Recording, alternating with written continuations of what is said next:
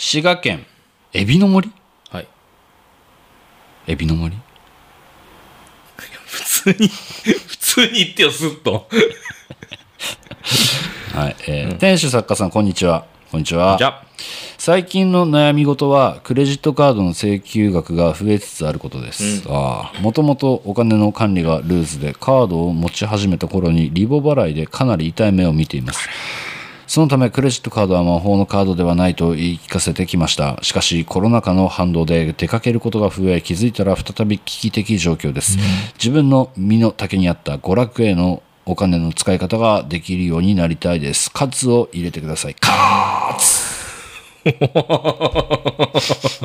った？入った？お坊さんかな。お坊さん。入った？座禅組んでたでしょね。どうですか？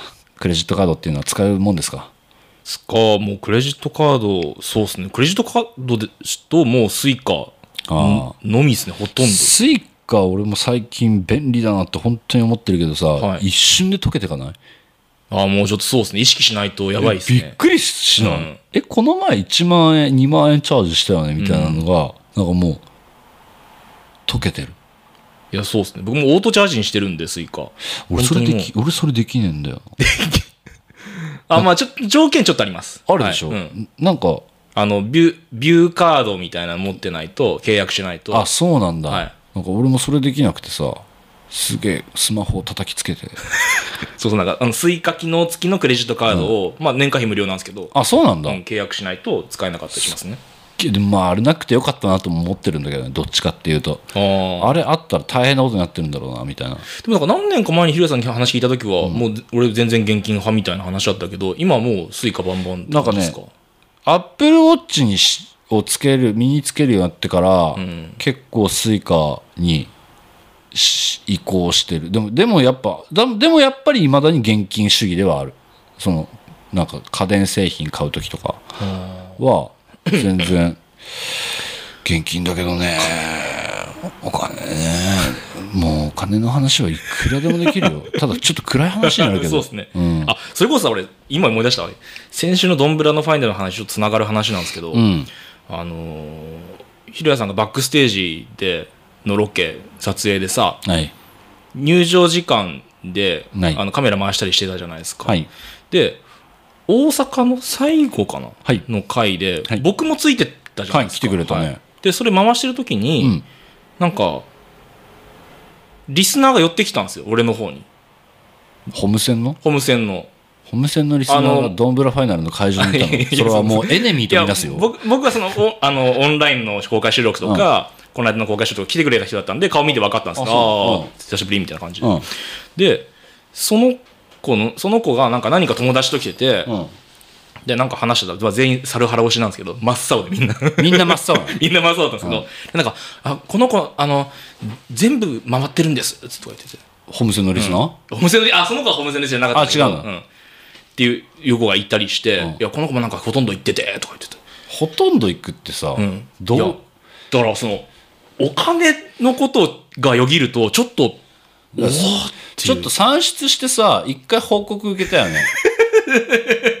何確定申告みたいな。確定申告みたいな。どうやってそのお金を捻出したかまで書いてほしいいやだってその7都市23公演、まあ、東京に住んでるとして交通費も入れてとか考えると。でも1年間をそれのために費やしてんのかな？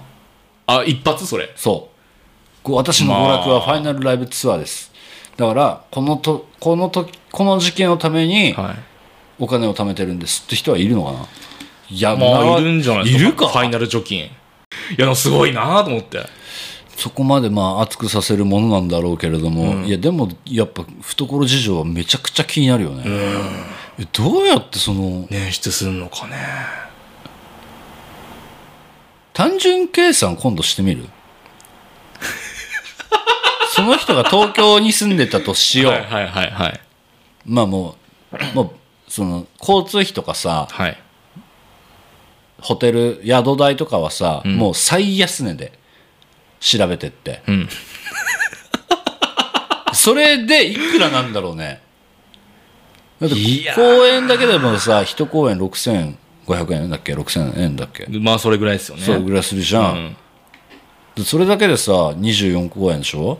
何年20公に24公演でしょ？おもう無理だわ。もう。ちょっともうゾッとしちゃったわ。ゾッとするよね。じゃん。うん。家賃超えるじゃん。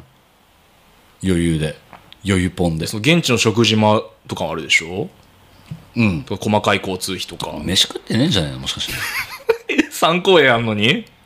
公園の水とか飲んでんじゃない あのな、オリックス劇場の前の公園。そうそう。そうそう公園の水とか飲んでんじゃないいや、あそこで水飲んでる人がいたら、じゃあまあ全通かなってそう。いう。どうやそうひどい話。でどこで節制してるかだよねだからいや本当飯を、まあなるべくそのさ地方行ったけどなるコンコンビニとかまで松屋とか行って。松屋とかで済ましてあと何あ何いける？でもさ、な何人かで来てたのよ、やっぱ。固まって4人ぐらい、女性4人ぐらいで。ってなると、なんかみんなでね、松屋行こうってはならないよね、と思って。居酒屋とか行っちゃうよね。居酒屋とか行っちゃうだって居酒屋行ったら一人5000円コース確定じゃん 5000は高い。まあ、まあ、3、4000円で収まるかもしれないけど。確定じゃん、そうだね、5000いくか。うん、い1000円は超えるじゃん2000円は超えるじゃんや、余裕で超えるよ。でしょあと宿？まあ公園泊まんのかな なんで全部あそこの、あそこの公園オリックス劇場の前の、なんであそこに住んだよ。ベンチいっぱいあるけどさ。ベンチいっぱいあって寝やすそうだなって毎回思う。思うわけよ。確かにね。やってんだろう。いくらかかったかマジで送ってきてくんないかな。読まないか。ら読まないかああ、らそうだね。読まないから、うん。今回のファイナルライブツアー全通はいくらかかりましたっていうのをちょっと。あ欲しいかも。見たいよね。興味ある。興味あるよね。でもその人も恐怖で数えてないんじゃないの？俺そんな気がしてきた。ねいや、そうだね。え。やっぱ計算すると恐ろしいじゃん。いや、その人はやっぱりね、リボなんかね、このエビの森と一緒で。ねえ。リボ地獄。ちょっと大丈夫ですか？皆さん大丈夫ですか？そうよ。ありがたいよ。イベント来てくれるのはね。イベントごと来てくれるのはありがたいよ。けど人生を第一優先に考えて生きてください。ホームセンター松本 第139回スタートです。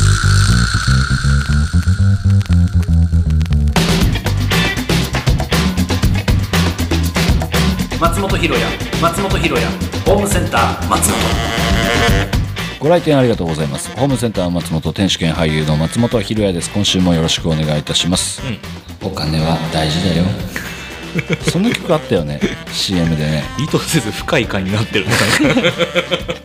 えー先週のドンブライフ LT 非公式総まとめスペシャル再生回数的にも好評だったそうでいややばいー数で言うともうちょっと、今まで見たことない天文学的数字。マジかはい。やっぱとうとうポッドキャストのキングにポッドキャストオブキングに 初めて聞くキングオブポッドキャストにうん。なったか？うん。売れたか？キングになってんのかな？なってないの？まあ、うーん、そのなんだろう、草、草ポッドキャストの中ではなってるかもね。マジか。え見る？見れるの？あ、数字ですか、ういや、見れますよ。えすごいじゃん。国民の2人に1人が聞いてる計算だねこれだと。え？え？そのなんか、バチカン四国、なんか、世界で一番小さい国みたいなさ。冗談さて冗談さておき本当。いやすごいね。いやー、本当に。もっと聞いてくれ。普通の回も。普通の回もね。でもなんかエゴサするけどうん。こんな面白い番組あったんだ。ってね、言ってくれる人がいたりしますね。人嬉しいね、本当にね。いやでも総再生数もすごい嬉しいわ、ん。これいけんじゃんもう本当に。あだからあれです、もう前回超えました。去年の。マジで？完全に超えました。でもまあ前回が礎を築いてきてくれたと言っても過言ではないからねこのこの番組ね、すごいね。じゃこれもうグラフがもうギュッてなってるもん。飛び出てるもん。あ本当だ。鋭利なナイフ。鋭利な内部。ね仕上がってるもんね、うん。週樋口浩平呼ぶしかない。毎週、もうひホームセンター樋口になっちゃうホームセンター樋口で毎週 FLT の話するいろいろあるな、ホームセンター生駒とかもあるし、なんかいろいろ、いろいろあるな、視点が。そうだね。やっぱその曲がり場所として思っていただければ。あ、なに、レンタルスペースなんですレンタルスペースホームセンター松本。ややこしいな。レンタルスペースホームセンター松本ややこしいわ。えー、いや、もう本当これからもね、ぜひ聞いてもらいたいですね。うん。ああ、エンマ大王の声の正体。はい。公式先に出したじゃん、ちゃんと。そうですね。偉いじゃん。だから変な感じになりましたね、あの放送が。公式先出してるのになんかこっちはゴニョゴニョしてるみたいな。そうそうそうそう。なんか時系列がちょっとわけわかんない感じになったけれども、まあでも、見ての通りですよ。うん。あの声、松本でした。ね素晴らしいね。てってれーってこうドッキリっていう札持って本当は出る演出あったんだけどね。ないですよ。そんな演出はないですよ。自分で、自分で自分で片付けるシステム。何なんですか、それ。そうなんです。そうなんです。あの、本当にあの、録音じゃないですよ、しかも、あれ。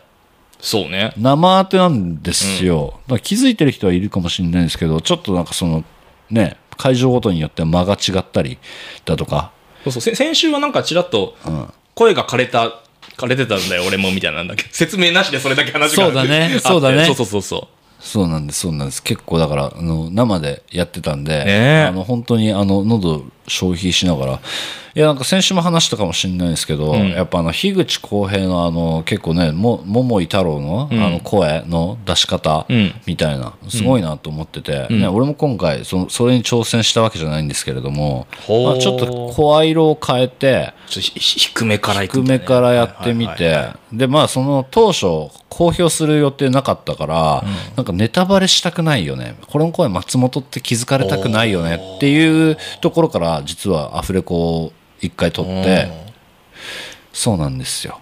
へえ、そうなんだ。ちなみにあれ生当てのところと生当てじゃないところもあって全部が全部じゃないんだけど。そうね。そうそうそう。あの結構あの変声期ぼあの声が全く変わっ変わってるとこありますよね。そうあそことかはアフレコだなんですけれども。いやまあ楽しい経験させていただきましたね。え、これ全部の回やってるんですか？生で？えやってないと思ってる逆に？いや、わかんないわかんない。その、撮ったとか言ってたから、もしかしたらそういう、んなんか、あないないテープがないない流れた回があるのかなとか思ったんですけど、えないないないすごいね。全部生当てですよ。それは感動だわ。で面白いのが、俺だからそのリハーサルの時とかさ写真撮んなきゃいけないから、はい。これをあの東映のスタッフに任せてやるんだけど、毎回リハだけは。それがめっちゃ面白くてな、うん。まあくぬぎとかさ 原田とかさそう。そうそうそう声当てるリハーサルがあったりね、あれ見たいあれ面白いなと思うんだよね。すごい。だからそうそうそう。あのーまあ、気づいた方も多分いらっしゃったとは思うんですけれども、ホームセン聞いてる人はちょっとわかんじゃないさすがに毎週声聞いてるからさ。わかるかな？エッセンスがあるんじゃないですか？おでもあんまり気づかれてないなってそういうね。そうね。ところが結構垣間見れててエンマの声誰なんだろうって結構その、開演ね始まった？最初のその名古屋かな？うん。とか始まった当初にエンマの声誰なんだろうとかって見てるのがすごい楽しかった。ー こいつら、俺だぜ。下界を見下ろしてる。な すげえ楽しかったな。なるほどね。で香織お姉さんが我々についてツイッターで言及しておりました、えーひろやさんね今年は銀河に行けました。まあ、銀河はホームセン用語ですもんね。銀河って言ってたっけ？はい。覚えてないんだけど。いや、その、え、もう覚えてない？覚えてない。いや、その中、涙を流さないために、頭の中を銀河にするっていう。でもそれのこと言ってるなるほどね、はい。銀河に行け行けてましたね、はい。多分ね。ねいつもキャストのことを常に考え動いている姿には尊敬しかありません。今後もひろやさんの MC を見習いつつ精進していきたいと思います、またご一緒させていただける機会がありましたら幸いです。バックステージの映像も楽しみにしております。あら、いいですね。ありがたいですね、うん。いやいや。いやいや。MC を見習うべきは僕の方なのよ。ねえ。こんな MC の基礎もないようなやつが MC やってんだからまあまあ、それぞれのなんか MC 論が見れていいなって思いますけどね。ああ本当ですか、ねあ本当ですか？あの、まあ、そう感じて MC のあり方みたいなのはね。あちょっともう一件ありますよ、はい井上さんへ 井上さんはいいよ、もう。帰りの新幹線失礼しましたかっこきっと疲れてたんだと思います お話もあまりできずすみませんファイナルとゴールデンウィークと大変お世話になりましたそうですね。はい。ございましルゴールデンウィークというのは？た。えっと、ギーツとファイズですね。なるほどね、はい。えーまた井上さんの台本で MC ができたら嬉しいでですもないです。今後ともよろしくお願いいたします すごいじゃん。帰りの新幹線、うんいや、これ説明が、かおりさん必要なんですよ。ちょっと。な、な、何があったの代わりの新だから、幹線かおりさんが多失礼し分謝ってんですね、失礼しましたましたっていうのは。うんどういうこと？いや、あのー帰りの新幹線、うん。い、い、あの、普通に席探したら、うん僕の席にうん香織さんが座ってたんですよ。うんあれ？と思って。香織さん一個間違えてませんか？つって。うん。えーっつったら、香織さんが、だから僕が、えっと、窓側のはいはい。席のチケットだったんですよ。うん。そして香織さん見たら、うん通路側の席のチケットで、ほ で、なんでそういうことが起きたかっていうと、うんその日、う。うん。あの、大阪でうん、スノーマンのコンサートがあったあらあ、なるほど。う新大阪の駅中もう女性でごった返してて、すごいね。もう売店並ぶも、うんドトール並ぶも、大行列、通りも大行列みたいな感じになってて、ええもちろんその東京行きの新幹線ももうぎゅうぎゅうで。大変なことになってて、うんまあ多分都営さんが、うんじゃあもう仕方ねえ、ここしか空いてねえっつって、多分二人、まあなかなかこう、ないじゃないですか。ないね横並びでキャストの皆さんどうしてもないないしないないない。少ないと思いますよね。まあしょまあ、もちろんそれはもうしょうがしょうがないことなんですけど、はい。で、あだから席を間違えてすいませんでしたって。あー多分なるほどね私も疲れたんと思いますっていうことだと思うんですけど、なるほど。うん、だから、香織さんもちょっとだから、ね、ちょっと気使うよね、ああいうのってね。しかも帰りです。ふうん。香織さん、僕はふ大阪1日目の夕方から来て、ね、ぼーっと見てるだけですけど、香織さんなんかもう、6捨てこなして、帰りでしうん。ょさすがにきついだろうと思って、それちょっときついよな。かわいそうだよと思って。だから、鳥さんちょっともうちょっとなんかね、いや、香織さんだけグリーンにしてあげるとか、ああ、なるほどね。ね、なんか、ね、ちょっとは配慮ねうん。配慮してあげて、鳥さんと。そうだよね。そうそう。いや、僕は何もうん黙って座っただけなので、全然全然。なんか、お話とかしなかったの？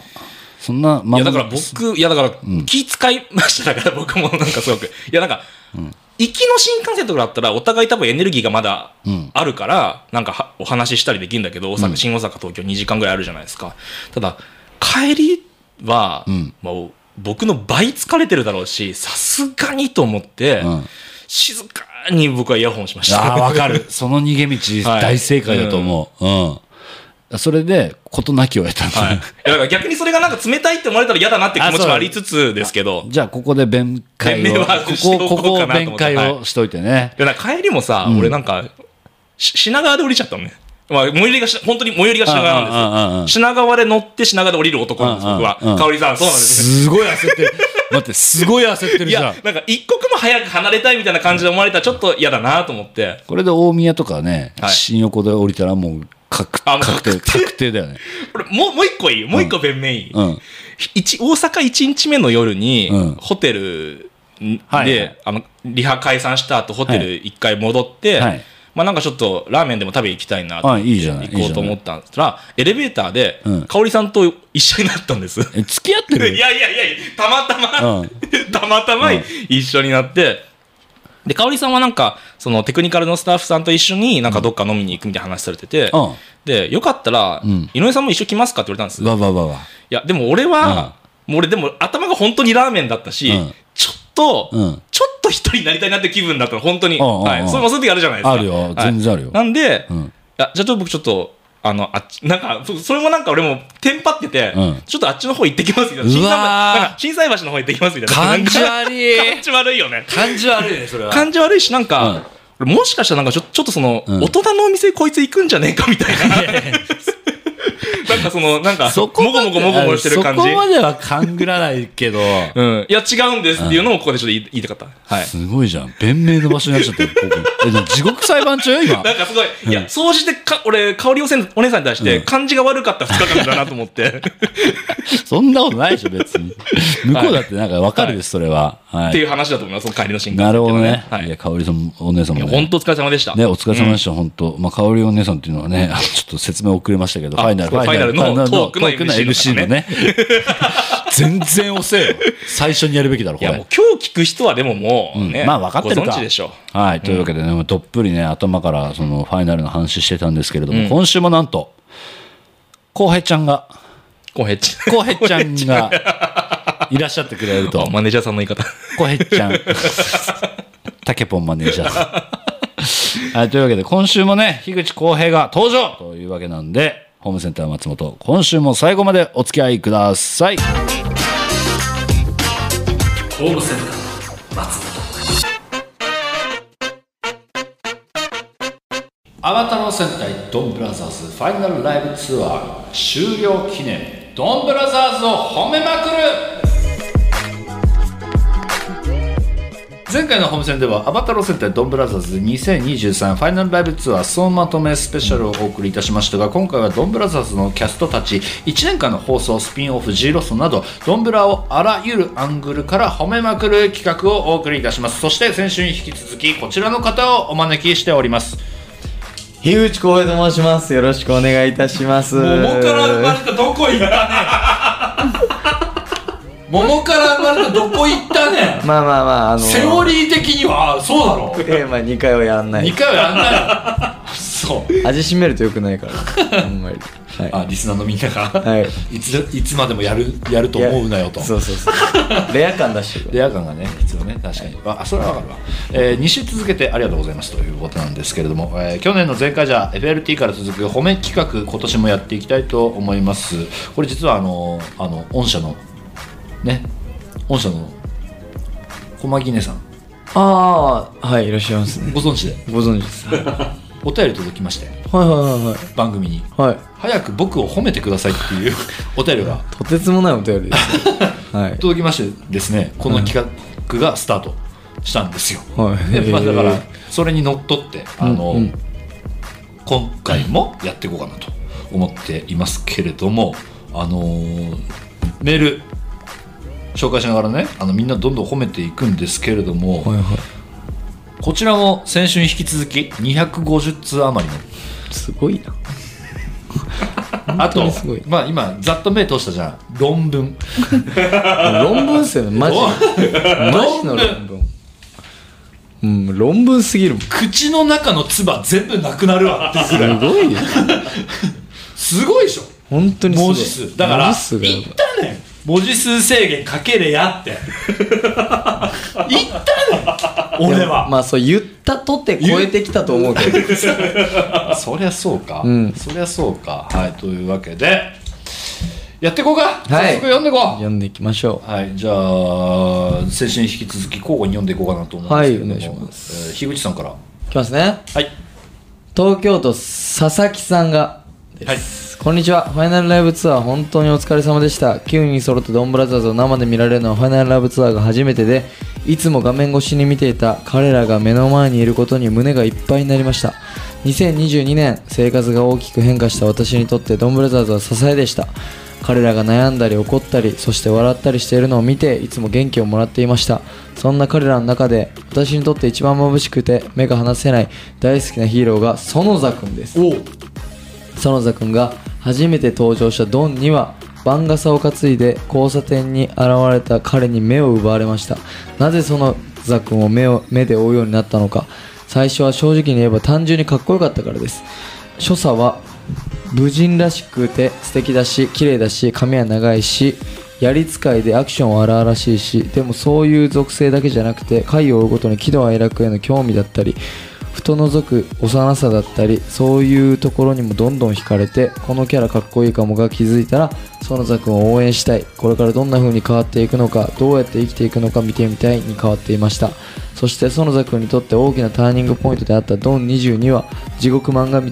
私はこの回が大好きで疲れた時へこんだ時何度もそれこそ数えきれないぐらい見返していてそのその度にもっと園田君が好きになります。この話から園田君の物語は本格的に転がり始めました。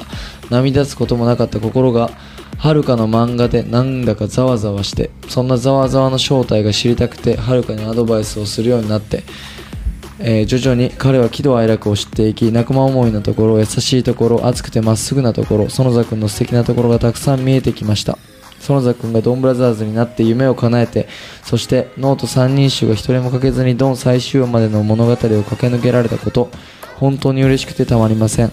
構成段階では脳人は入れ替わる予定だったというお話を聞くたびソノザがああして夢を得て夢を得てそしてそれを叶えられたのは高橋さんが園田君だったからこそあり得た結末なんだなと胸がいっぱいになります。いつでもまっすぐで園田君はこの1年間私にたくさんの笑顔と元気をくれました。園田君そして高橋さんは私にとって最高のヒーローです。ドンブラザーズ1年半ありがとうございました。出会えて縁ができて最高に幸せでした。これからも何度も見返すしきっとずっと大好きです。はいありがとうございます。うん。1通目でこの量よ。1通目でこの文章のとてつもない量だとてつもない量なんですけれども。まあしんちゃんね、うん。園座いや園座役の、えー高橋慎之介はいはいはい。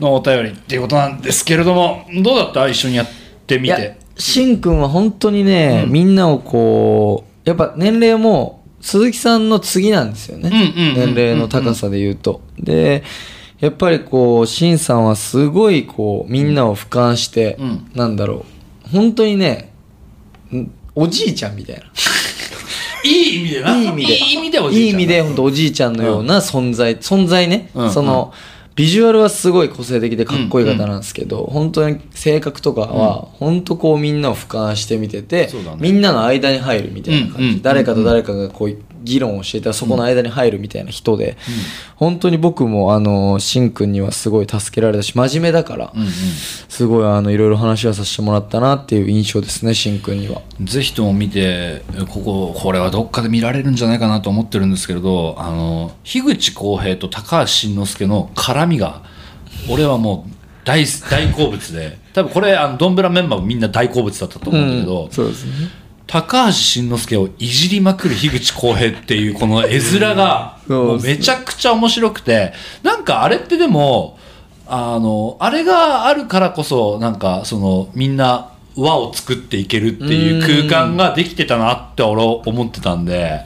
いやまあねあのしんくんと撮影ではその被らなかったんですけど、うんうんそのやっぱいじっても大丈夫な人っていう境目はあるじゃないですか、うんうん人によって。あるあるある。でもそれがすごいしんくんにはあって、うん。全然いじれるし、なんならいじってほしいみたいうんうんうん。な感覚を醸し出してくれてる人だったから、うんうん。鈴木さんとしんくんはすごい僕の中でいじりゴーサインが結構出てる人だったから楽しみながらやりましたね。舞台上でもさ いじりまくっててさあのまああの脳人3人には実は本名があったっていうあの設定がね今回付け加えられて地獄裁判やったんだけどファイナルライブツアーでは。もうマスタムいじりがひどかったのよね。アレクサンドロ・マスタム・ソノザっていう名前なんがフルネームだったから、そのマスタムっていう4文字が面白すぎて 名古屋公演からずっとソノザではなくソノザだけマスタムって呼んでたんですおいマスタムって言って舞台上で。全然やっぱみんなわかんないじゃないですか。みんな1回しか聞いてないフルネームだからわかんないんですけど俺らはずっとマスタムマスタムって言ってそれがちょっとずつ広がってきて静岡公演ぐらいでちょっとウケるようになる。そう。あれなんなあれ何だったんだろうってマジであの疑問に感じてた人もいると思うんだよね。マスタムって何？マスタムって何なんですかソノザの名前です名前ね、あれね、あのいじり面白かったけどな、いじりすぎてあの演出家にダメ出し食らってたもんね。やりすぎて演出が「いやマスタムちょっとやめまやめようか。マスタム3回ぐらいにしとこうか。入れすぎたんですよねアドリブで。あれおもろかったな、はい。えー続いて静岡県ウードンブラザーズ FLT 本当にお疲れ様でした。そしてドンブラ特集を組んでくださりありがとうございます。ドンブラ褒めという神企画があると聞いたのでこの場を借りて推しを褒めさせていただきます。その2ちゃん役の宮崎亜美沙さん。1年間お疲れ様でした。ドンブラ FLT は静岡公演に参戦させていただき大阪の3公演は配信で拝見いたしました。アミサさんは公演のたびにその兄ちゃんのセリフのニュアンスを変えてきてくれてそれを見るのがいつも楽しみでした。その兄ちゃんが犬塚さんと指切りするシーンはついヒューヒューってなっていました。FLT の最後の挨拶では愛を知りたいその兄ちゃんを演じているからこその愛についてのお話を何度もしてくださっていて1年間その兄ちゃんと真摯に向き合ってくれたアミサさんだからこそ、えー重みのある言葉でどれもずっと覚えておきたいくらい私の中で大切な言葉です。きっとその兄ちゃんが愛を探していたようにアミサさんもその兄ちゃんという役のことをたくさん考えて悩んで演じていてくださったんだなと思います。私には計り知れないくらい大変なこともあったと思いますがアミサさんがインタビューなどでドンブラザーズを通して演技が楽しさを知ったからこれからも演技がしたい。と言ってくださっていることがとても嬉しかったです。アミサさんの演技特に表情が大好きなのでこれからもいろんな場所で活躍されているアミサさんの姿を見るのを楽しみにしております。これは何度でも言いたいのですがその兄ちゃんその兄ちゃんを演じてくれたのが宮崎亜美沙さんで本当に良かったです。アミサさん以外のその兄ちゃんは考えられないくらい素晴らしいその兄ちゃんをありがとうございました。ドンブラザーズと縁ができたおかげでその兄ちゃんとアミサさんに出会えてよかったと心から思っております。最後になりますがドンブラザーズに携わってくださった全ての皆さん本当に本当にありがとうございました。ドンブラザーズに出会えて幸せです。アミサなうーんいやー本当にね、うん。アミサはすごいっすよアミサはすごかった。アミサはすごい。アミサはすごかった。でもね、うん。みんな気づかなきゃいけないんですけど、うん。ドンブラは絶対アミサに救われてますからね、うんうんうんうんうん絶対に助けられてるしみんななんかうん。ね、ちょっとこうバカにするじゃないけど、うんうん。ちょっとこう抜けてるところそうだね。ちょっとこうアミさん抜けてるところをこう、うん。みんな笑ったりとか「おい!」うん。みたいな感じで言ってる人もいたんですけど、俺は、うん本当あれをもっとどんどん出していいと思ってたし、うんうん。ああいうドン2部とかでうん。ちょっとこう抜けてるところをアミサがちゃちゃ入れるぐらいうん。がやっぱちょうどよかったし、そうね。あれができるのがアミサの良さだから、うんうんうん。あれはもう今後も出していくべきだと俺はうんうん。思うから、あの才能は本当にすごいなと羨ましいなと思うぐらいはい良かったですねアミサは。俺も一回ちゃんと言ったでもあのルール覚えてってね。あのそれはうん、舞台上でルール説明教えてくださいの時間があったの。あれだけはやめようかって言った、うん、でも本当にね、あの真面目だし。そうだよね、うん。真面目なんだよ。そうなんだよ。でもね、うん。アミサの性格上、うん。まあ僕あの本当に女性キャストと思えないぐらい、うん。うん。本当に仲が良くて、うん。うん。であのみんなで大泉にみんなでこううん。ご飯食べに行ったりとかしてる時とかもよく喋ってたんですけど、うん。あの本当に多分彼女は、うん。もし俺らドンブラザーズのキャストが悪い人たちだったら、多分悪い方に流されてたタイプなの。でも多分真面目な人だったから真面目な方に流されたタイプなんですけど。それはあるかもしれないね、だからすごい多分亜美さんの中で結構いい方に流れてくれたから、うんうん。すごいいいあのキャストの一員になったんじゃないかなってすごい思うめっちゃそのまあそのさっきね俺がちょっとあの注意したっていうのもあるんだけどあのー実はすごい考えててここうしたいああしたいが結構ねあの自我がある子なんだよね、うん結構。だからすごいあのーそれは確かに浩平が言う通り多分ドンブラザーズのメンバーが真面目だったからこその、うんうん。あのーこの作りかその2の作り方だったと思うし、立ち振る舞いだったなと僕もあのねもちろん浩平とかよりは全然短い期間の付き合いなんだけれども、それはすごく感じられたかなと思ってて、で浩平が亜美さんにその「いいじゃんお前そのままで行けよ」って言っているのがすごく印象的に残ってる。俺結構覚えてる。そうそう言ってたの。へえ、ん。そうなんだ。なんかあアミサがちょっとそのねあのみんなにちょっとねあの突っ込まれたりしてる時にちょっとやっぱね突っ込まれすぎると人ってちょっとねねって思う時もあるから、ね、そうそのと時にやっぱ浩平がさ「いいんだよ別にアミサそのままでいけよ」みたいなことを言っててなんかまた一致団結するみたいな、あの光景がすごい良かったなああと、なるほど、うん思っておりますねそんな感じだった。ね。じゃあ続いて。はい。じゃあ。東京都モッチーさん。はい。こんにちは。ツイッターで拝見して、これもご縁と思い初めて投稿いたします。その役の富永さんについて投稿させていただきます。富永さんは以前より舞台出演などで知っていまして、ドンバルザーズに富永さんが出演されると聞いてから、聞いて1話から見ました。最初から画面いっぱいに富永さんが出て驚きましたが、その井のクールガイな雰囲気が富永さんにぴったりだなと思いました。ところが物語からあらぬ方向に展開し、気づけばその井はおでんで資金を消費するようなところがもんえー、とキャラになりさらには戦隊のレッドと対決したり共闘もするという荒ぶりっぷり、えー失礼ながら富永さん以外の出演者の皆さんはドンブラを見るまで存じ上げなかったのですがキャストの皆さんそれぞれが魅力的で自分のキャラを自分なりに表現していこうという雰囲気が毎週すごく伝わってきていつの間にか私自身もお話にのめり込み最終的にはドンブラファイナルライブツアーに遠征までしに行くというありさまです。今までになくいいねをたくさんもらいました。それだけ同志の方がたくさんいるんだなと嬉しくなりました。ドンブラザーズに出会わなければ戦隊ヒーローのことも出演されている俳優さんたちも知らないままでいたと思います。ドンブラザーズのおかげで目に見えない縁というものをより強く感じるようになりました。富永さんにドンブラザーズに出会わせてくれてありがとうと伝えたいですしアバタロー戦隊ドンブラザーズにはたくさんの楽しい思い出や経験をありがとうと言いたいです。うん。はい。ゆうやくんだ。ないやー、ゆうやくんはね、すっごい熱かったっすね。暑かったね。本当に熱い方だったなという。印象ですね。やっぱ多分年齢も、うん。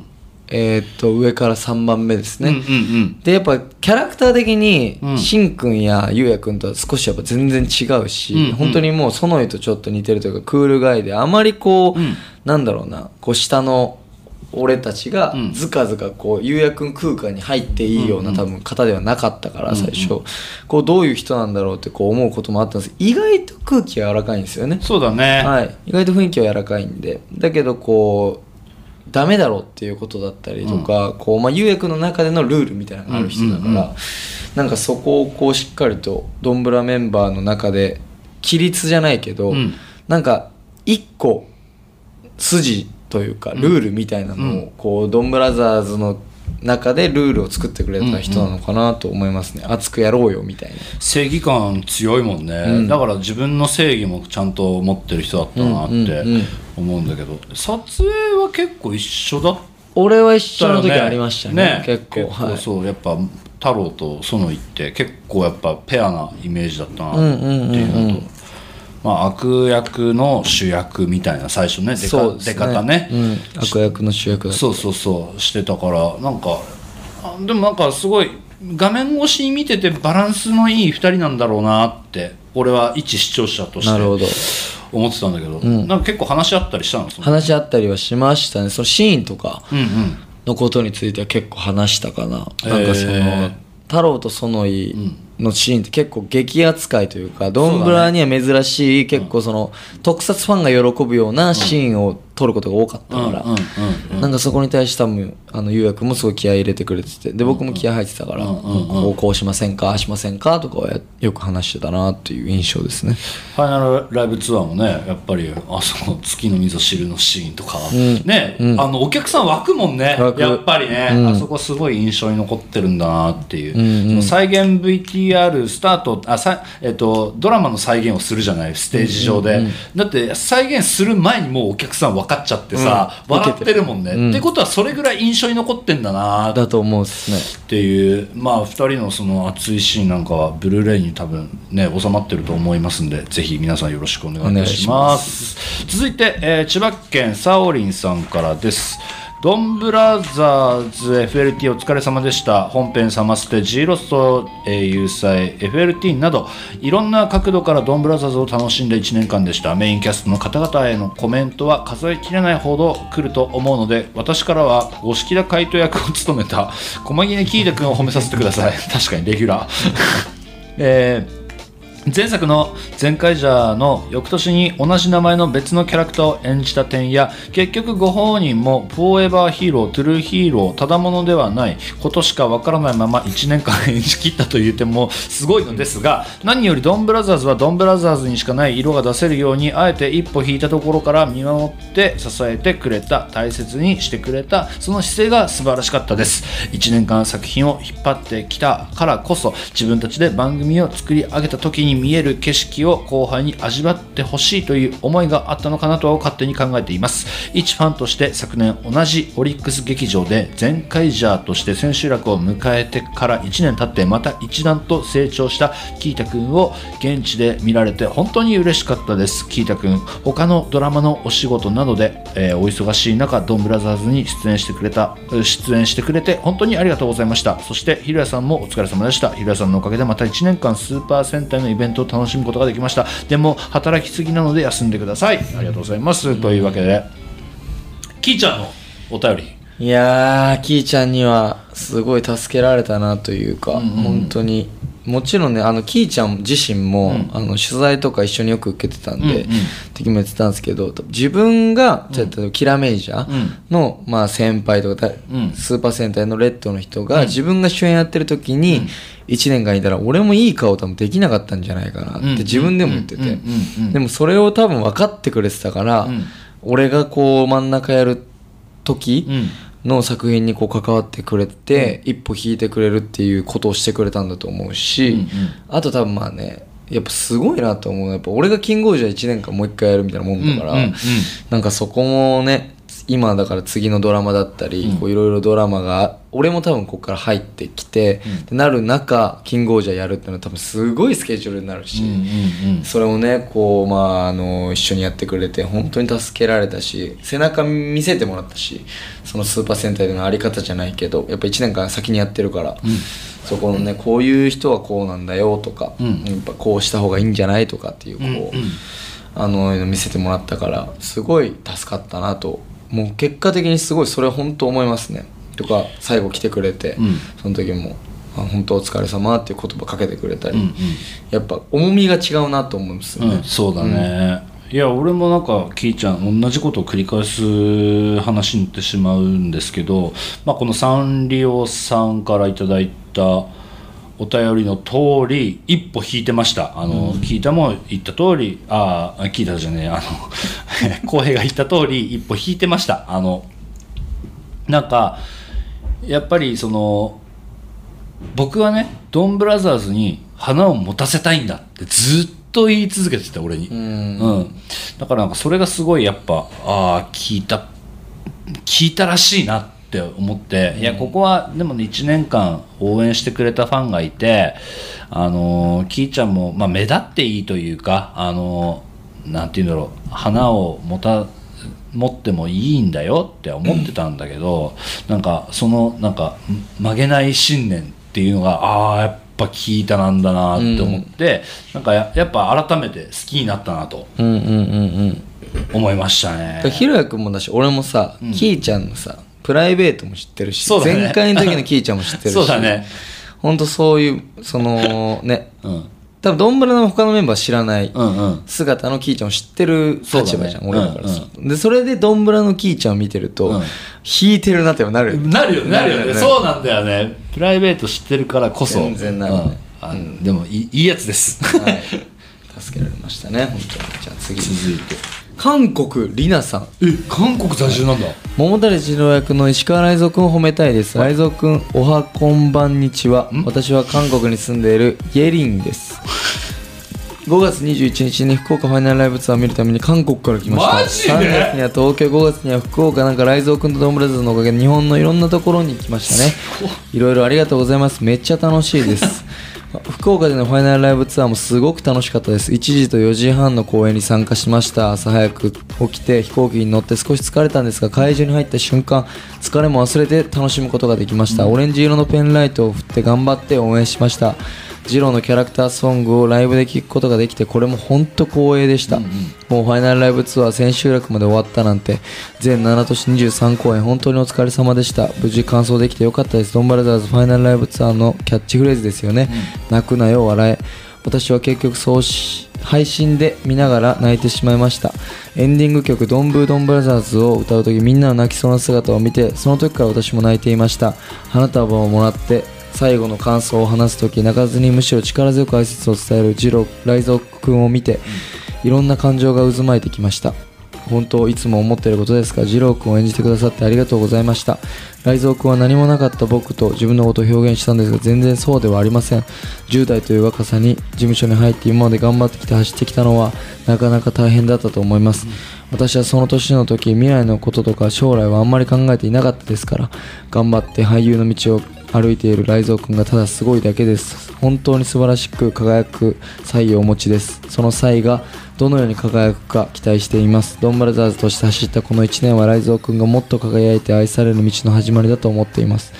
これから歩いていく道にはいろんな疲れるとか大変な過程があるかもしれませんがきっと雷蔵君は道に迷わず正しい道を歩いてくれるはずです。難しくても大変でも大丈夫です。誰にもわからないのが人生だけどライゾー君の人生には幸せが多くなることを願います。ドンブラザーズがライゾー君の光だったように私にも二郎がドンブラザーズが私の光でした。二郎君をライゾー君を知ってから力を得て笑う日が多くなりました。元気いっぱいの姿を見せてくれていつもありがとう。今回もライゾー君と縁ができて嬉しいです。これからも見守ってずっと応援しています。ライゾー君大好きだよ。PS 相変わらず文法とか日本語めちゃめちゃくちゃなんですね。もっと勉強しなきゃ。読んでくださってありがとうございます。いやいやすごいですね。いやいや。いや完璧ですよ。俺らより日本語完璧だよ。多分。俺らが勉強しなきゃ俺らが勉強しなきゃいけない感じになってるけどこれ、はいすごい。本当に韓国の方？すごいっすね。すごいね。よく。ね何かで書いたんですかね。調べね調べながら書いたのかなでもやっぱこのドンブラザーズ見てたってことは多少なりともその日本語の教養があるってことだよね、うんだと思う。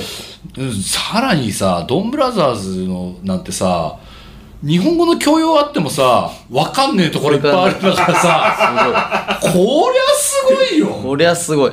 え韓国でも放送されたってことなの？あそうそうそう。あされてたんだ。韓国で放送なるほどねあこれはすごいですね。あまあそうライゾーのファンだね、これは、はい。ね。どうどうでした？ライゾーいやライゾーには本当感謝してるな、うんうんうん。ライゾーは結構まあ今だから言えるけど、うん。結構ライゾーが一番俺になんだろうな。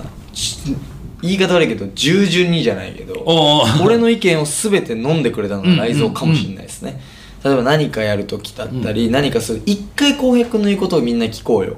を取ってくれたのが結構ライゾーだった気がします。やっぱりこうね年齢もあるし、うん。やっぱこう同年代っていうのもあるしやっぱドンブラザーズ今日みんな我が強かったから、うんうんうん。それに対して例えば俺がじゃあこうのがいいじゃんとか、うん。こう言い方もすごい考えるわけよ、うんうん。例えばなんかこう整列の言い方だったり、うん。例えばじゃあチーロスのゲームのあれだって、なんかいろいろやっぱ問題があるわけじゃん。それに対してこういろいろこうこうしようああしようっていうのを言うとやっぱライゾーが一番最初に、いや絶対一回浩平君の試してそっからやろうよっていう風な意見を取ってくれたのは本当ライゾーだったからなんか本当にすごい感謝してる。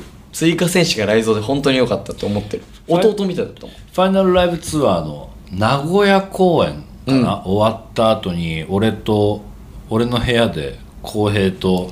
ね。ね？喋ったね。大蔵と3人でねうん。喋ったんだよね。喋った喋った。あのサウナ入って、うん帰りね。ね。なその時にその話聞いたんだけどあ俺はすごい素敵な役者さんにこれからなるんだろうなってライゾーを思ったのは、うん。やっぱりどうしてもさ役者っていやもちろんいいんだよ、うん。我が強いっていうのは確かに大事なことなのかもしれないけど、それもできてよくて。うん。で雷蔵みたいにその主演を主役を担ぐっていうことに徹するっていうのは、役者としての基礎だとは思っているのね、俺うん。本当に。でなんかそれがあのそれって気づくのって実は30超えてからとかの人いるわけ。たくさん、30超えて35を超えて。やっとあこれじゃいけないんだなっていうのを、この若さで知ったっていうのが俺はすごいこれから成長していくんだろうなっていう、と、うん、いう話を聞かされてびっくりしたんだよ19歳にっていうことが。ね本当に。だからライゾーが結構、なんだろうなそれを言ってくれるとやっぱ助かるというか、やっぱ後押しになってるから、うんうん俺がこうしよう、じゃあ例えばじゃあ誰かが「いやそれは嫌だ、それは違うと思う」ってこう意見が来たとしてもじゃあライゾーが「浩平君のやつ一回やりましょうよ」って言ってくれると、まあ本当俺がねなんかこう別に嫌われてもいいんですけど、俺が例えばじゃあガッて言うより、ライゾーが一個言ってくれると緩和されるから、うんうんうんうんうん本当すごい助かったなって思いますね。いやなんかまあ従順ってさっきね浩平言ったけど俺はすごくいいパートナーとうん、本思えて当にそ見てたのはなんかう。めちゃくちゃ助かったもん。ねでまあ雷蔵のやっぱいろいろ人となりをさそれぞれ、あのもうこの若さでいろいろ視野が広い人間だなと思って、なんか浩平とのそのやりやり取り見てて、うんうんうん。腹割るところは腹割っては話すじゃない、うん。なんかい引くわけではなくて。引くわけではないからね。だから俺それ強いガーって来る時そうそうそうそう。なんか俺そそれがすごいなんかいい追加戦士だったなと。いや本当にそうですね。マジで。思いましたね、じゃあ続いていきますがえー続いて山梨県在住楓さんかな？これ楓でいいのかな？はい、えー私はそもそもプロデューサーの白倉さんの作品が好きでドンブラザーズを見始めました。1話目から何が何だかわからないのに引き込まれるお話。次週が楽しみなあの気持ちを数年ぶりにリアルタイムで終えることがたまらなく嬉しかったです。そんな中私が1年間応援して一番大好きになったヒーローが第2話にして初めて姿を現し現しました。別府勇樹さん。演じる猿原真一。一目見た瞬間にこの男は何だ？とそれを考えることしかできなくなりました。今でもあの俳句でお支払いをしようとする人が現れた瞬間のことが忘れられませんと。しかし遥と正体を知り合う時など彼の根本的な優しさ困っている人を見ればきっと放っておけないのであろう教授として人々に知恵を貸し助けるヒーローとしての在り方。話が進めば進むほどにサルブラザーとしての力を手に入れたのが猿原真一という男でよかったと思わされました。えー俗っぽい一面も持ち合わせる教授も人間らしい愛らしさがたっぷりと詰まって本当に素敵です。別府さんが猿原さんを演じる上で苦しんでいらっしゃるのはなんとなく感じておりましたがそれでも私の大好きな猿原真一というキャラクターを演じきってくれたこととても感謝しております。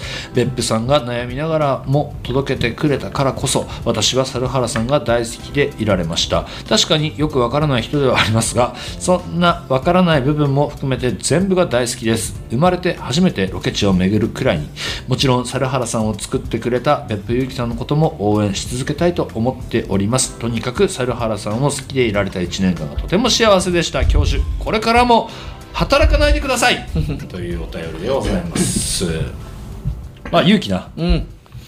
いやもう勇気はね僕は一番撮影期間中だったり、うんうん。やっぱ1年間一番過ごしたに人だから、あれですけど本当に優しい方で、うん。勇気は。本当に聞き上手で、うんうん。あのみんなのなんか受け皿になってくれてたなってすごい思うんですけど、うん。真面目すぎるというか考えすぎちゃうところがあるから、そうだね。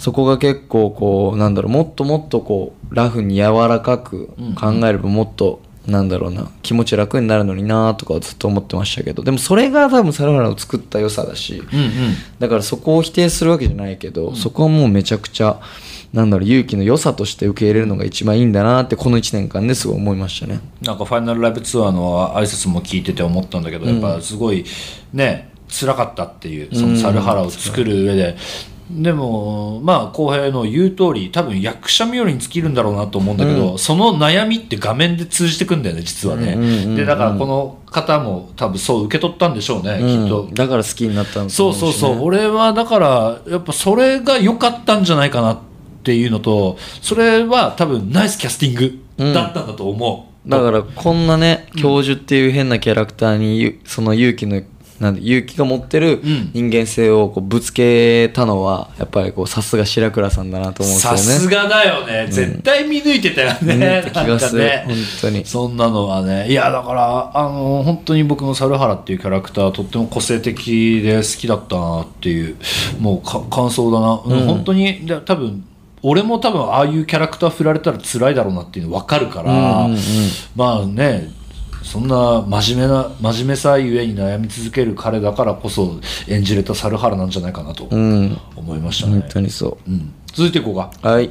じゃあ愛知県のレイさんドンブラザーズが区切りを迎えましたね。とうとう終わってしまったという気持ちで寂しいです。私は1年間の放送をリアルタイムで見ていて、犬塚翼が好きになり、G ロッソンファイナルライブツアーも通うくらいのファンになりました。ファイナルライブツアーで役と役者さんの本人とのギャップの話をされたことがありましたが、犬塚さんの設定とご本人のギャップが激しすぎて、そのまま沼りました。犬塚さんがいや、かっこよくて可愛いト太郎さんが大好きです。前回ジャーのファンで、前回ファイナルライブツアーも行きましたが、こんなにドンブラザーズにハマったのは展開が読めないストーリーとギャップ萌えの影響かと思います。まだまだ続けばいいのにと思っていたところに、スピンオフやバックステージなどの発表で沸きました。ありがとうございます。これからも応援しております。はいありがとうございます。はい。で逆にト太郎はうん。めちゃめちゃ、ん。えっ、ともういいよ。お前らに任すよ。みたいな風に見えて、我が強いです。そうなんだ。いい意味であそうなんだ、トータルは逆にうん。そこは違う。嫌だ。ってちゃんと言うタイえプでしたね。1年間やってみて思うのは。ー結構ははっきりものを言う言ううタイプなの。ん言うようになったかな。あそうなんだ。は全然言わなくてこの子何考えてるんだろうってずっとうんうんうん。思っててやっぱね発言力じゃないけどやっぱ俺がやっぱよく喋ってたし、でえーっと勇気とも仲が良かったから、まあ、勇気も喋ってたし。で鈴木さんはね年齢も一番上だし、結構ババーっていうこともあったけど、やっぱトータルが一番何も言わなかったんですけど、うん。途中ぐらいからやっぱちゃんと出していかなきゃ多分思ったのか、うんうんうん。よく話すようになってそこからは結構あガガが強い方だなっていういいい意味これもちろんいい意味で、うんうんうん。その自分持ってる人だなっていうふうにすごい思うよ感想がありますねトータルに関して。トータロってやっぱさその一緒に行動する時間は少なかったじゃない？画面上だと、ん。で実際撮影期間中はどうだっ撮影だから期間中は、もうありましたけど、ん。俺はトータルに関しては撮影期間中よりも、G ロッソから知ったトータロの方が本間のトータロだと思うへ撮影期間中のトータローよりも、んうんうん。その後の活動のトータローの方がトータローをしてた気がする、まあ多分これはもう本当にドンブラザーズ特有なんだろうと思うけどなんかねあのキャストがみんな話してるのをこうヒアリング聞いてたら G ロストで一致団結したというか G ロストで絆がさらに深まったみたいな話をしてい,、うん。たと思うのよ。やっぱ、うんうんうん。あの時間ってやっぱた大切だったんだうん、ね、G ロッソは多分大事だと、まあ、思ったからやっぱすごいしんどいって思う時も 絶対あるかうんうんうん。ら1日6公演してずっと同じところにいて大変だと思うし、それをこうねぐちぐち言う人がいても違うし、うんうんうん。そこで多分仲良くなるか仲良く仲悪くなっちゃう可能性も多分あるし、うんうんうん。そこでこう絆が深まる方いい方に行ったから、うんそこはすごい良かったなと思うっすね。でもまあこれ猿原猿原だって、えっと勇気もそうだしさトータロもそうなんだけどさ、この2人ってさ真面目だしさ、真面目っていうカテゴライズされるんだけどさすごいバカもやれるじゃん、うん。この2人。そうですね。ね。とかもやれる。でしかも唯一この2人が俺と同期というか、まあ、勇気は2個上だけど、うんうんうんトータルに関しては俺と同い年だし、まあ、唯唯一その戦隊このドンブラザーズの中で若手、うんその男の中で結構若手、まあ、ライゾーもそうだけど、ライゾー追加選手だから、この2人はもう最初からいたメンバーとして、多分多少やっぱ俺に思うとこも多分なんかあったとは思うし、それも含めてでも最後までちゃんとついてきてくれたなとは思いますね、すごく。なんか切磋琢磨している3人なんだろうなってうん。俺の中では見えた、え楽屋よく一緒じゃんこの3人って。ねそうそうそう。なんかその話聞いてるとなんかそんなところ垣間見えたなと思いましたね、続いて、えー埼玉県在住ポニョドン一部の地獄裁判で鈴木博文さんをずっと見ていました。どのシーンでもコミカルに動いていて見ていて本当に飽きない、えー犬塚と遥の映像を見ている時に桃井さんと岸野で一緒に手を重ねてえーってなってるところとか見られてるぞそれ。お前たちはお供だお供だお供だと言われた後にぐるぐる回る記事のとか、えー証言台に立つ前に手のひらに人を3回書いて飲み込んで足と手を同時に出して歩く記事のとかその荷が犬塚に起こったと怒った途端びっくりして桃井さんの背中に隠れちゃう記事のとか。この椅子ナイスの記事のさん。ゲームをもゲームを桃井さんに褒められて喜ぶ記事の。もうとにかく上げたらキリがないほど大好きなシーンがいっぱいでした。鈴木博文さんが舞台の上でキラキラしている姿を各地で感激できて感激でした。え？感激できて感激できて。ごめんな言ってなんか疑っちゃった俺、えーこれからのご活躍を心よりお祈りしております。1年間岸野剛を演じてくれたのが鈴木博文さんで本当に良かった。鈴木博文さんを見つけられるきっかけをくれたドンブラザーズ。岸野剛をずっとずっと愛し続けます。1年間素敵な思い出と縁をありがとうございます。うーん。ヒロだね。うーん。鈴木さんはねうんなんか俺らに結構まあ鈴木さん自身ももちろん楽しんでたし、うん。すごいあれですけどやっぱね3435で多分、うん。戦隊ものにうん。なって、まあ、ヒーローになって、うん。すごい多分若手ばっかりだったじゃないですか、うんうん。自分よりも。それに対してもしかしたら思うところもあったかもしれないけど最後まで本当俺らに合わせてくれたというか、やっぱ俺らのことを、本当実は一番なんだろうこう俯瞰で見てくれてたというか、一緒にバカしてるように見えて、一番ちゃんとしてくれてた人だったのかなとは思いますね、鈴木さんは。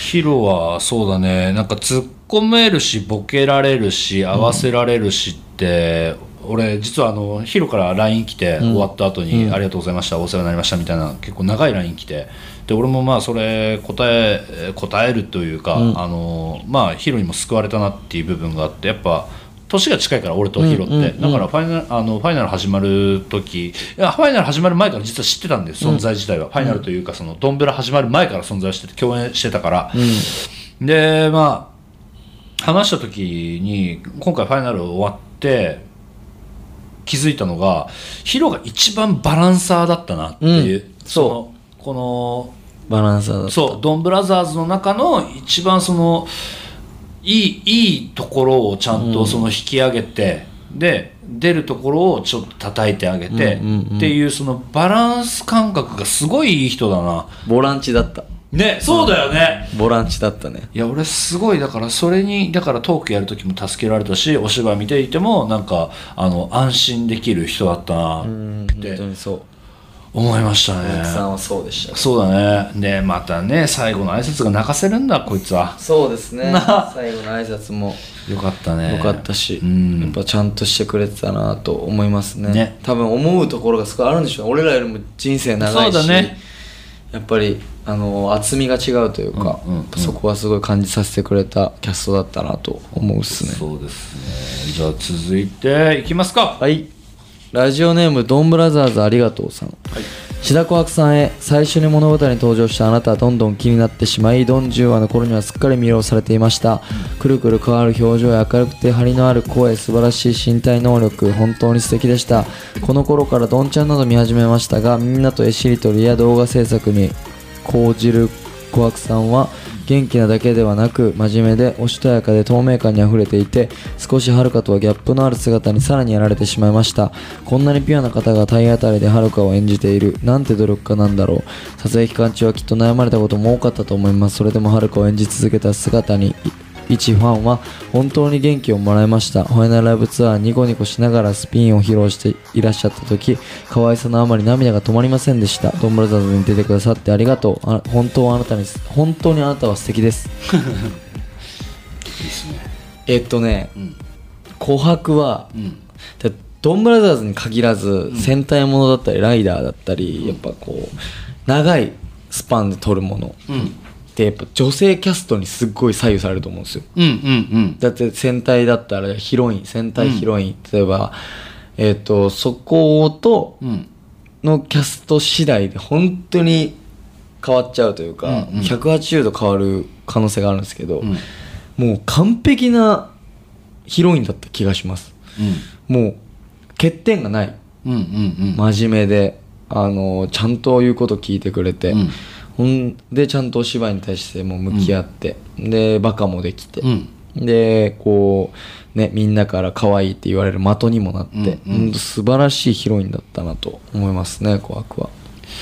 いやあんなにさ19歳女の子じゃん、うん。うん、もっとね、うん、なんかちょっとキャピキャピじゃないけどそうそうそうそうそうそうそう。なんだよね。しっかりしてるなとでしっかりちゃんとさ浩平とかにもさなんだろうね、ん。あの受け答えしっかりしてるそうそうそうからそさなんかちゃんと会話になってる。なかなかやっぱさ19歳って難しいおしお年頃なんだろうなって、俺そそれぐらいの年にやってたからあんなに大人になれなかったなって思っちゃっててうん。すごかったよ。だから俺はなんならえっ、とまあちょっと言い方あれですけど、今後もこのすじゃあよくあるじゃないですか。戦隊とかライダー、はい。終わってはい。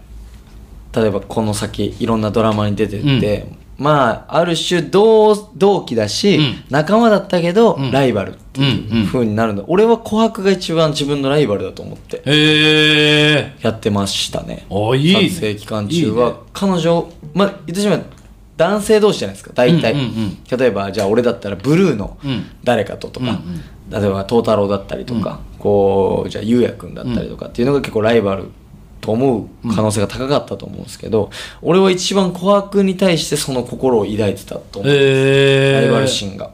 すごい今でも全然琥珀に対していい意味ですごい切磋琢磨したいと思える人だなっていうぐらいしっかりしてました。結構スーパー戦隊では珍しい女性ヒロインの立ち位置だったなって思ったのが、えっ、と目線の、えー、とドンブラザーズっていう物語の目線の進み方がはるかだった、うん。最初。最初遥かでした。そっからの導入だったからなんか結構そううんそれはそれで多分気負ったんだろうなと思うし大変だったろうなと思うんだけどなんかそれも感じさせないぐらい明るく、ね、今回の「ファイナルライブツアーもあの進んでお芝居していてでなんならこれどうやるんですか？などうしたらいいでしょうかっていうのをなんかいろんな人に僕にも聞いてきたぐらいなのでなんかすごい向上心の高い方なんだなうん。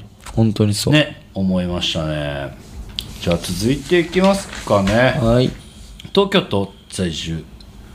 たぬきつね初メール送ります。今年の初め頃からホームセン聞き始めて寝る前のお供によく聞かせていただいております。FLT お疲れ様でした。配信で拝見していました。過去に何度かセンターにはまったことはあったのですが放送終了後のことがほとんどで、えー自己完結のことが多くリアタイでハマったのは成人して初めてでした。ツイッターで感想を共有したりイラストを描いている人にいいねしたり考察している人探ったりスーパーでソーセージ買ったりグッズを買って身につけたり初めて憧れの G ロストに行ったりと楽しい1年でした。これが推し活かとハマった沼の深さに、えー腰を抜かしています。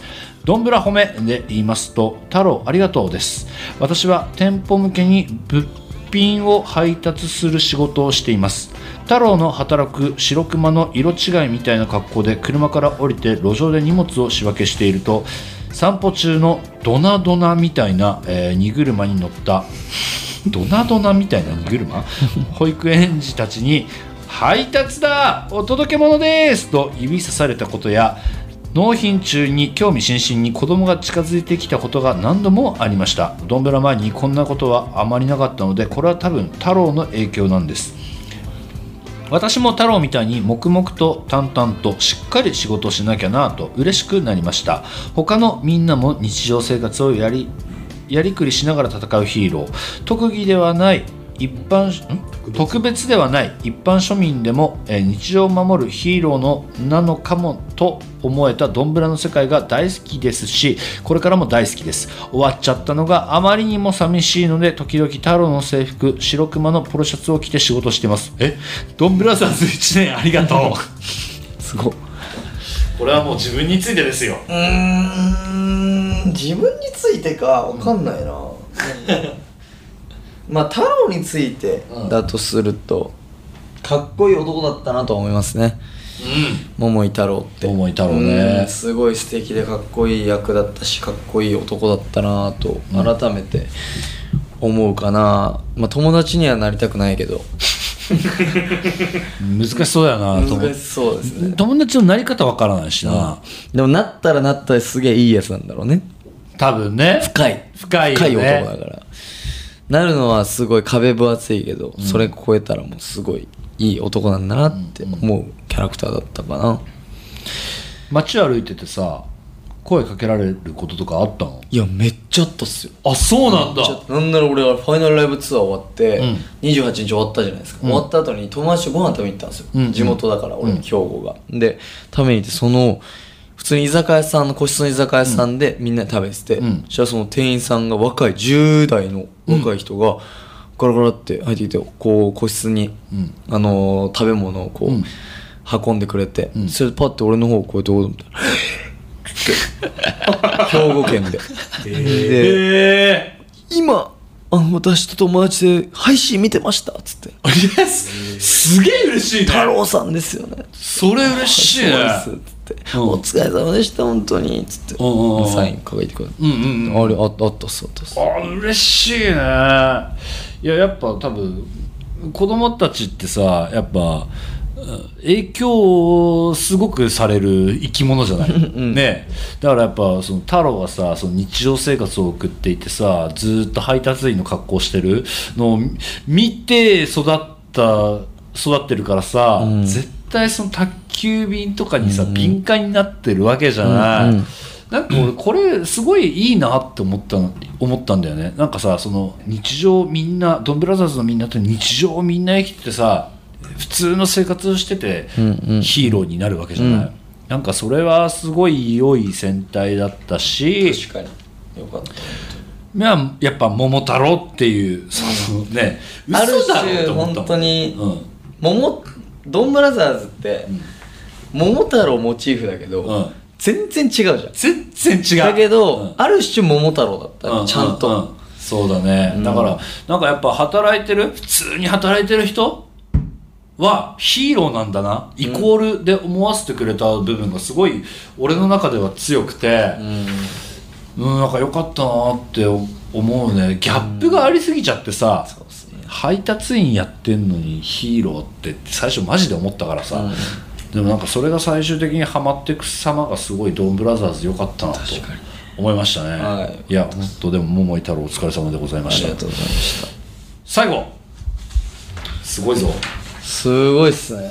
これ読み切れんの？明日の朝 明日の朝なんじゃないの？これ読み切ったら。じゃあいきますね、大阪府ケイちゃんマンの母。私がドンブラをおめしたいのはキャストさんはじめスタッフさんファンの皆さん含むドンブラザーズという作品そのものです、というのも私がドンブラザーズにものすごく支えてもらったからです私には息子がいて一緒に毎週楽しくどんぶらしていました。印象的なオープニングとエンディング曲イケメン可愛い子ちゃん揃いのキャスト。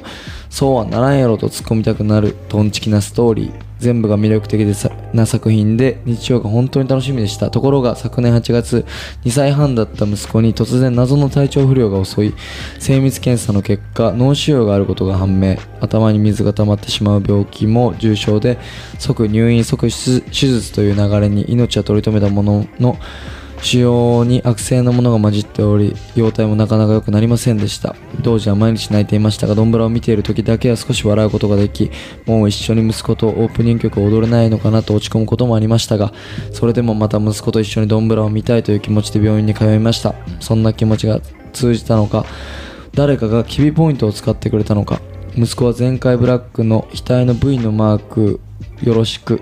V の V の字マークよろしく。信じられない V 字回復を見せてくれました、頭に溜まっていた水が引き手術で取りきれなかったと言われた腫瘍が跡形もなく消えていたのです。嘘じゃない本当の話です。奇跡でした無事退院できた息子と迎えた日曜の朝オープニングが流れてくると立って踊り出す息子を見て嬉しくて涙が出ました。あの時の気持ちは絶対に忘れません。記事のの闇落ちと反比例するかのように元気になる息子。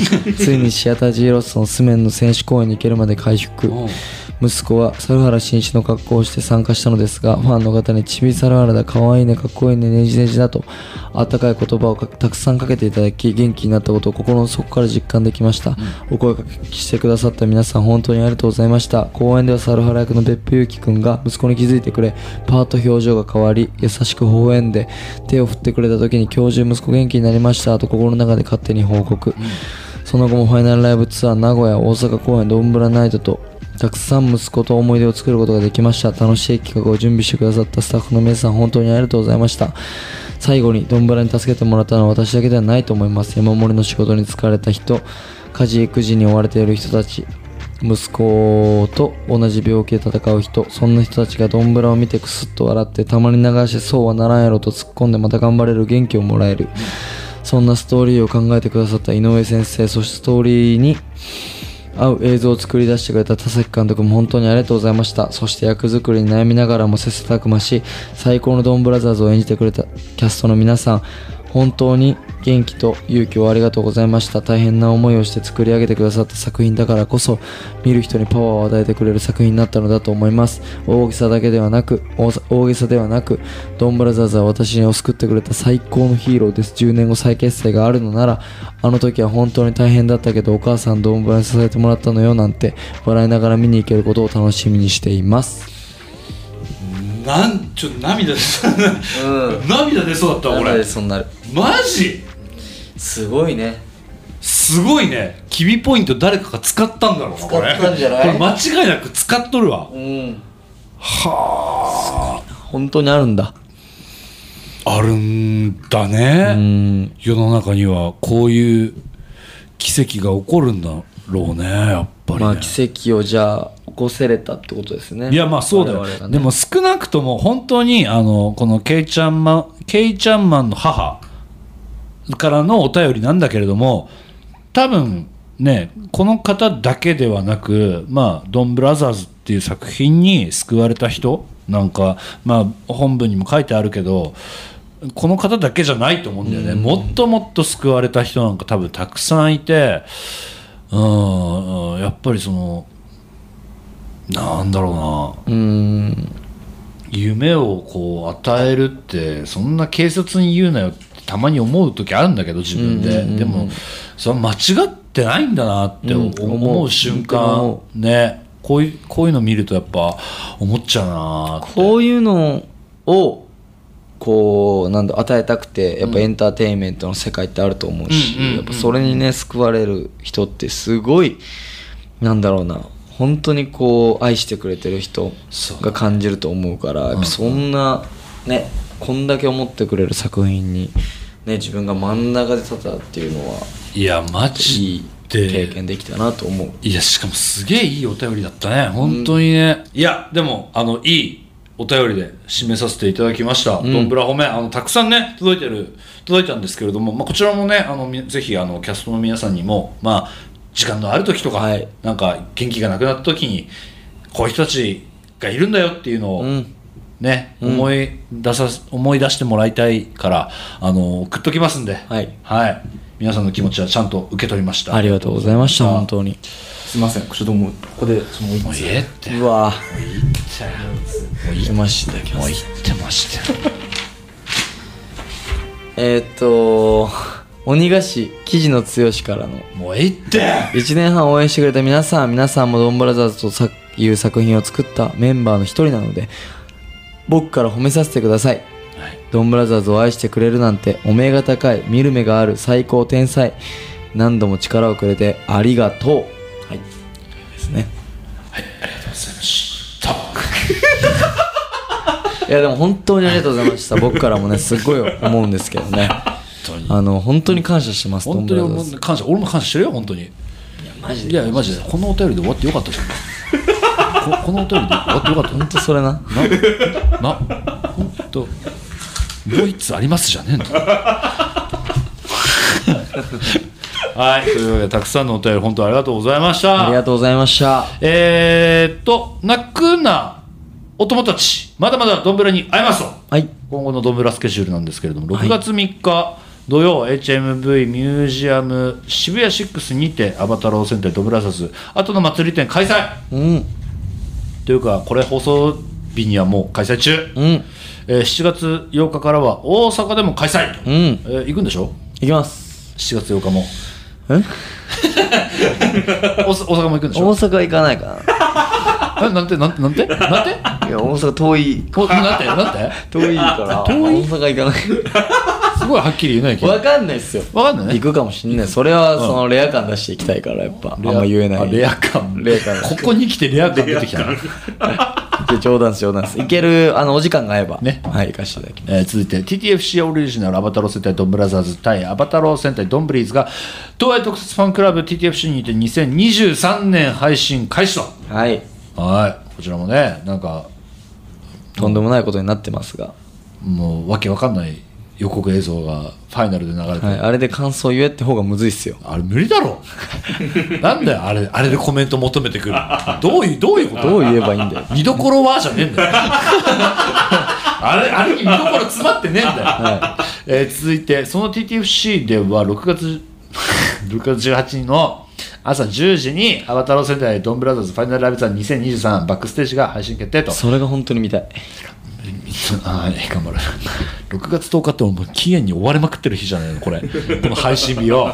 怖いなあはいというわけであのまだまだどんぶら会えますよ、皆さん、はい。あのぜひぜひ今後の展開も楽しみにしててください、よろしくお願いいたします。よろしくお願いします。はい。というわけで皆さんからの褒めどうでしたか？最高でした。あのドンブラザーズやってきてよかったなと最後締めくれる気持ちになりました。そうだね。本当にありがとうございました。いや本当にたくさんのお便りありがとうございました。でホームセンなんですけれどもいかがでしたか？いややっぱね、ホームセンだからかわかんないけどやっぱヒロヤ君いるとね、もうねあのもうプライベートになっちゃうんだよね 俺あのさ 友達すぎて。確かにそうなんだよ。友達すぎてマジでもうあの、うん。本当ね、家で家で喋ってる感覚になるんだよ、うん。マジで。い今なんで急に服着出した？家じゃねえんだ。今今今もそうなの、うん。寒いなと思ってすぐ着てしまったりとか、ノイズが入るとかあんまりあんま関係ない。か関係ないの。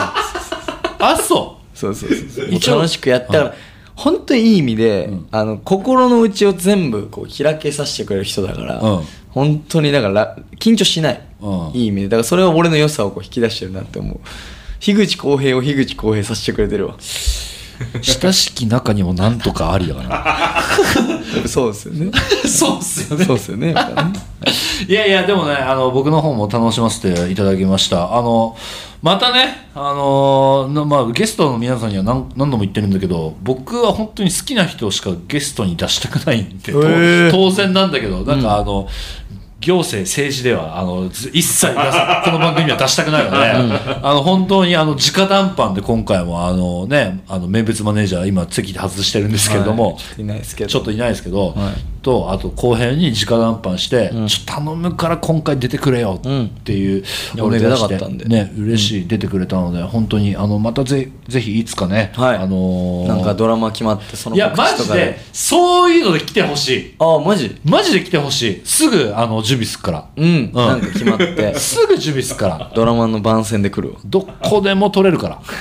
機材持ってどこでも出かける。出張できるから、オッケーうんオッケよろしくお願いいたします。よろしくお願いします。というわけで今回のゲストは樋口浩平さんでした。ありがとうございました。ありがとうございました。楽しかったです。はいまた会いましょう皆さん。うわ嬉しいね。皆さんまた会えるって絶対、はい。あの覚えとけよ。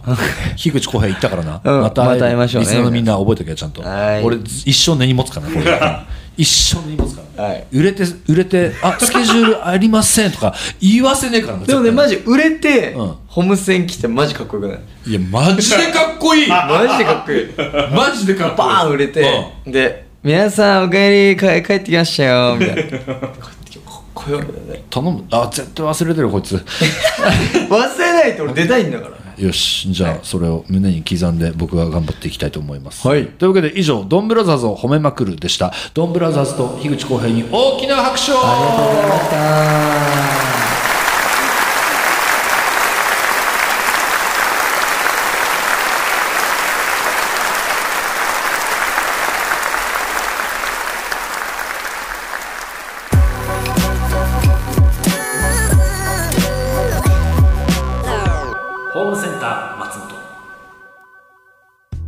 樋口浩平です。ひろやくんの好きなところは、えー俺のボケや俺の性格すべてが、えっと、ぴったしで、えっと、通じ合ってるところですかね。松本ひろやホームセンター松本樋口浩平でした。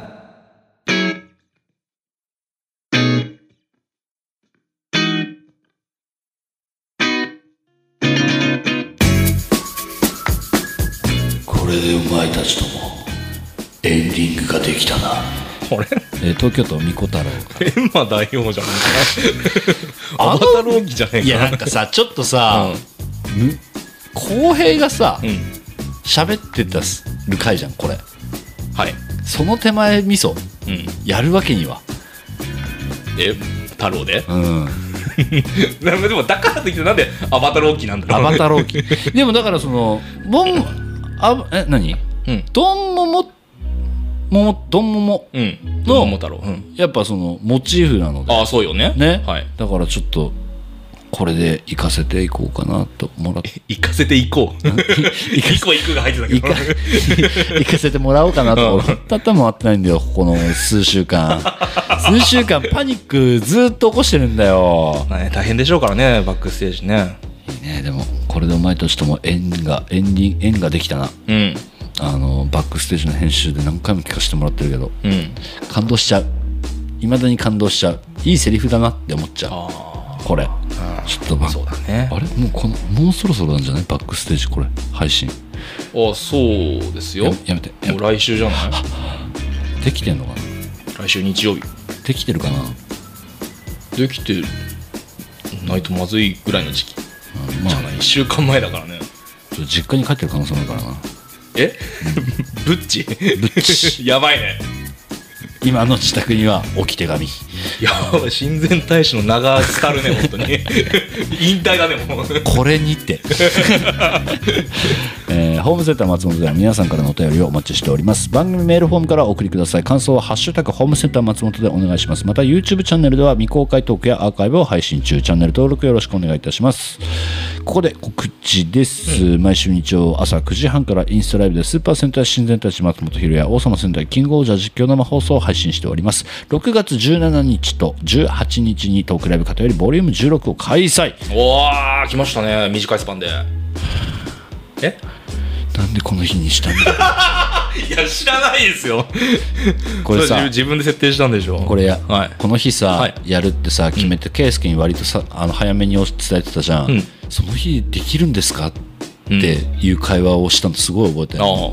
俺いや余裕っしょって言ったのも覚えてるああ言ってた。言ってたよね、うん。いやいけるいける別に。ファイナル終わった後だしみたいな、あの時の自分をぶん殴りた そうだねそんな会話してたね。いそんな会話したっしょ、うん。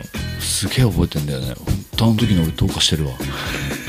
どうかしてるわ。まあそのアドレナリンでねなんかすごい話が弾けるんじゃないですかきっと。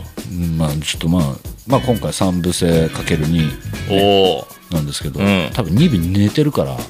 え？2部目ちょっと寝てる可能性あるわ。じゃあ2部は足立さんがぶん回してんだ。さあ足立が分回して 無責任すぎるなここのイベント。はいよろしく。いやいやその場じゃないよ。もうか一回帰るから。あ帰んの？うん家帰る。家？家？あでもねチケット売れ行きすごい良くて。あそう。めちゃくちゃ良くて、まあ、この期間でこのタイミングでもまだ多分販売はしてるんだろうけど、うん。結構売れ行き本当に上々なんで。なんかあれでしょ？場所変わるんでしょ？場所は今度中目黒のウッディシアターっていう場所でやらせていただいてももともとキャパ 100, 100ぐらいあるんだけれど、まあ、ゆとり持って客席作って、まあ、40人ぐらいで限定ライブでやれたらいいなとなんかキャパどんどん大きくなってるね。いやそれが本当にありがたいことに、キャパ大きくしないともう無理な感じになってきてるすごいね。そうそうそうそう。いいなハムセンのイベントもキャパでかくしてえな。あ横ありでやる？あいいね本当かよ。でもさよなんか冗談じゃなくさ、ん。なんかオードリーの「オールナイトニッポン」がさ、はい。知ってます？うん。東京ドームでやるの。あそれは知らない。えすごくいない？オールナイトニッポンをのイベントを東京ドームでやるの？意味がわからない意味が分かんないよね、すごくない？まあそこまでちょっとあれだけど、なんかこの間それこそオープニングで話したギーツとかファイズをやってさ、飛天があるじゃんか、なんかこういうところでんイベントできたらいいなって思ってた将来的にね。やろう。夢の夢また夢ですけど。今年やろう。え？こ今年？セリフセリフ？いややりたくないでも。その、うん。まあもうちょっとキャパを大きくしてもいいかなって前回やって思ったんだよね。なんかていうかなんかねホールでやりたいなって思ったの。最終的にやろうよ。椅子付きのあるようなところ？フジテレビに入ってもらってフジテレビ？あ意外な？テレ朝とかじゃねえんだ。フジテレビか。フジテレビ。なんのなん 縁ないけど。縁縁もゆかりもないところに。い縁ができてないけどあんまり。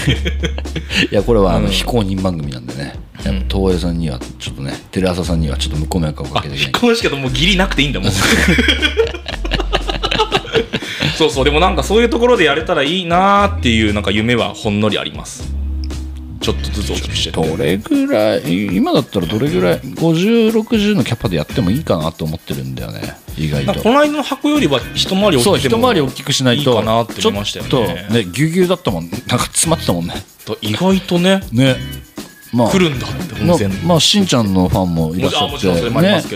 くれたけども、もうでも意外と来た。集まりよかったもんね、この日のためにわざわざ出てきました。の人いたからね。であれ行けなかったからじゃあ行ってみよう二の足踏んでる人は行ってみようかなって人もいるかもしれないしね。なのでちょっと皆さんぜひお楽しみにしててください。今年もう一回やろうかなとあやりたいですね。うん。思ってますんで、ぜひよろしくお願いします。お相手は私店主の松本ひろやでした。ホームセンター松本またのご来店を